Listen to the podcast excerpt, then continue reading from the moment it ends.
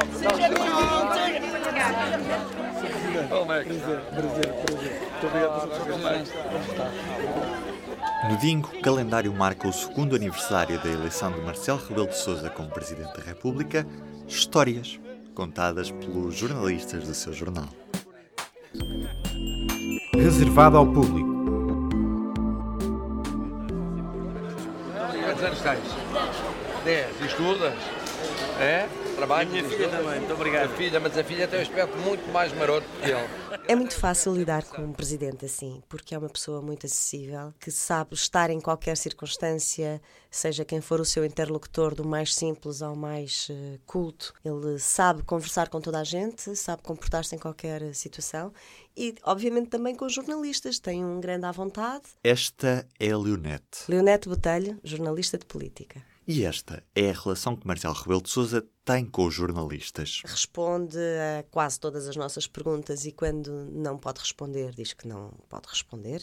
Portanto, é uma relação bastante transparente. Ele conhece muito bem os segredos da nossa profissão. Uh, sabe muito bem como lidar connosco, também sabe quais são os seus limites e sabe também como tirar partido da sua capacidade de comunicação. E em relação a Cavaco Silva, Marcelo é muito diferente. Ele é a antítese de Cavaco Silva neste sentido da comunicação, do estar à vontade.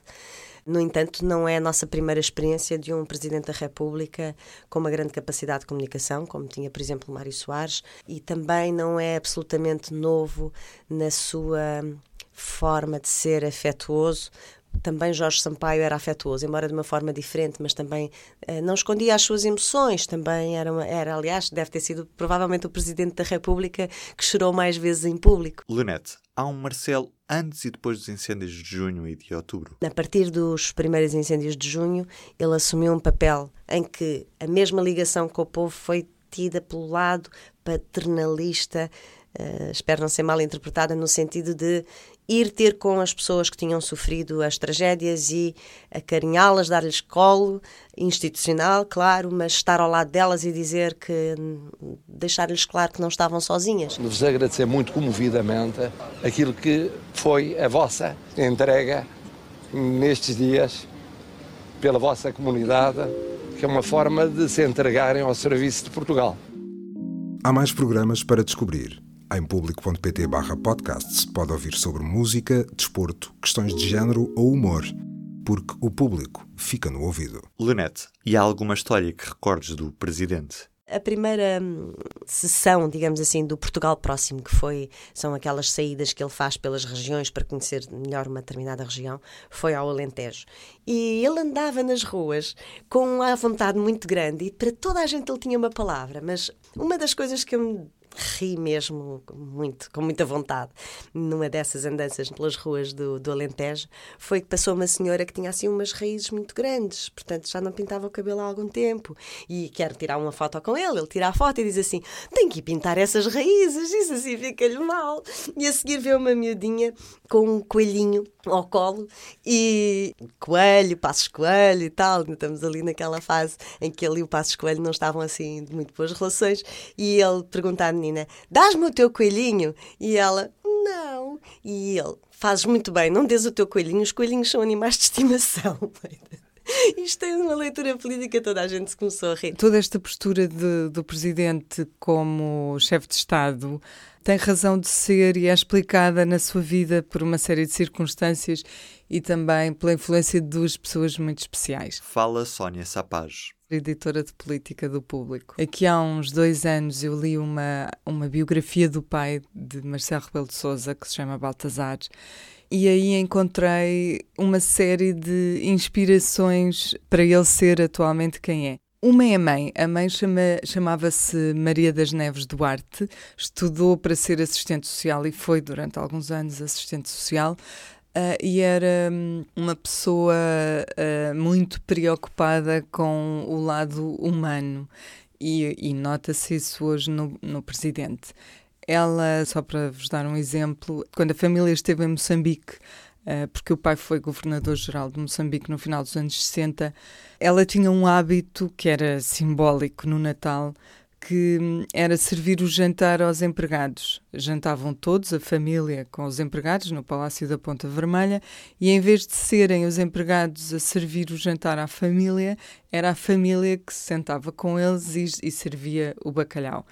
Ora, isto eu creio que lhe dá, uh, dava uma dimensão humana e social que nós hoje reconhecemos no Presidente. Eu lembrei-me disto do jantar de Natal quando o vi a servir o jantar aos sem-abrigo também num destes natais. E a influência do pai de Marcelo? A influência do pai é diferente. O pai era, foi político, foi deputado, dirigiu jornais como filho até, um, foi governante, tinha, tinha a pasta da educação e era não tão notiva como o filho, mas era também um workaholic. Saía de casa às 8 da manhã, tinha hábitos fixos, tomar o café num determinado sítio, o Marcelo também é assim.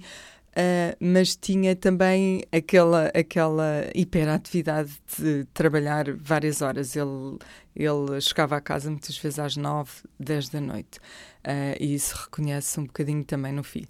Mas depois, sobretudo, a grande parecença entre os dois foi de facto quando o pai foi então para Moçambique como, como governador-geral. Eh, ele, ele era um sucesso no, nos meios populares, mais até do que nos outros eh, meios mais institucionais. Ele era mais afetivo e mais impulsivo do que racional, e este lado dos afetos nós vemos-lo hoje também no, no professor Marcelo.